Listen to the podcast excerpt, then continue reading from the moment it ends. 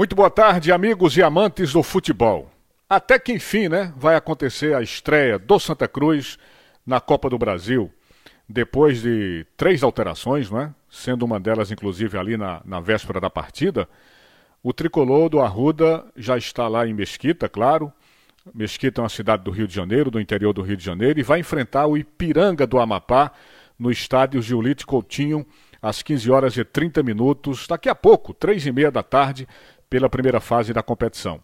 Falando em primeira fase da competição, o retrospecto do Santa Cruz é bom. Ele sempre passa dessa primeira fase, né? Se a gente for analisar aqui os últimos 10 anos, ali entre 2011 e 2020, a gente observa que o Santa Cruz só não conseguiu avançar em duas ocasiões, no ano de 2012 e no ano de 2018. No mais, ele conseguiu passar da primeira fase. Esse time do Ipiranga, do Amapá, é o atual campeão amapaense. É um time, como se sabe, da região norte do país. Agora eu digo e repito, né? Não dá para subestimar o adversário. Até porque, né, minha gente, o Santa Cruz não está em condições de subestimar ninguém a jogar pelo futebol que vem jogando. Mas não pode subestimar mesmo. Até porque, em uma das vezes que o Santa Cruz não passou da primeira fase da Copa do Brasil, vocês sabem quem foi o algoz do tricolor? Foi exatamente um pequeno time da região norte do país. Se vocês não lembram, eu vou lembrar agora para vocês. Foi em 2012, quando o Santa Cruz foi eliminado pelo Penharol do Amazonas.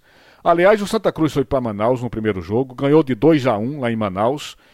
Só que acabou sendo derrotado pelo placar de 3 a 2 em pleno estádio José do Rego Maciel. Então, todo cuidado é pouco com esse tipo de adversário. E é sempre bom lembrar que na partida de hoje, o Santa Cruz avança em caso de empate ou vitória, ou seja, o empate favorece ao tricolor das Repúblicas Independentes do Arruda. O outro jogo que envolve pernambucanos nessa Copa do Brasil no dia de hoje é o jogo envolvendo Corinthians e Retrô, minha gente. Esse jogo é à noite. E é um jogo, sem dúvida nenhuma, para o Retrô fazer história, né? Aliás, ele já fez história a partir do momento que passou de fase, né?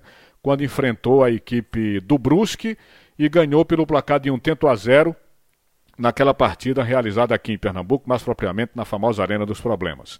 Mas esse jogo contra o Corinthians é um jogo para fazer história. O jogo é às nove e meia da noite, pela segunda fase da Copa do Brasil.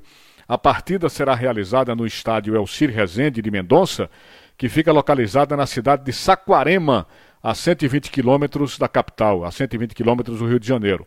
É um estádio modesto para 6 mil pessoas, o gramado é precário, é, os, os vestiários são humildes, mas vamos desejar boa sorte para a equipe do Retrô. O empate não interessa a ninguém, nem ao Retrô, nem à equipe do Corinthians, né? Os dois times vão jogar pela vitória, ou seja, a briga pela vaga será disputada nessa partida única sem a vantagem do empate, não é? Se o placar for igual no tempo regulamentar, o classificado será conhecido na disputa de pênaltis na primeira fase, repito, o Retrô eliminou o Brusque quando venceu pelo placar de um tento a zero. Boa sorte ao Retrô e que ele consiga realmente fazer uma grande história nessa sua primeira participação na Copa do Brasil. Começou bem, né? Eliminou o Brusque. Quem sabe, né? Se o Retrô não elimina o Corinthians, seria realmente um fato histórico para o futebol do Retrô e para o futebol pernambucano ter uma equipe caçula como é o Retrô já chegando longe dentro da competição. Só para lembrar, fim de semana ainda vamos ter o Náutico jogando no Campeonato Pernambucano. O Náutico enfrenta nos aflitos amanhã a equipe do Vitória, da cidade de Vitória de Santo Antão. Náutico tem 100% de aproveitamento dentro do campeonato. E o esporte joga no domingo, às quatro da tarde, quando vai enfrentar a equipe do Central de Caruaru uma oportunidade para o esporte tentar voltar a vencer, para aliviar a pressão que está existindo em cima do time, por causa dos péssimos resultados, principalmente na Copa do Nordeste, e para aliviar a própria situação do técnico Jair Ventura, que está também ameaçado no seu cargo.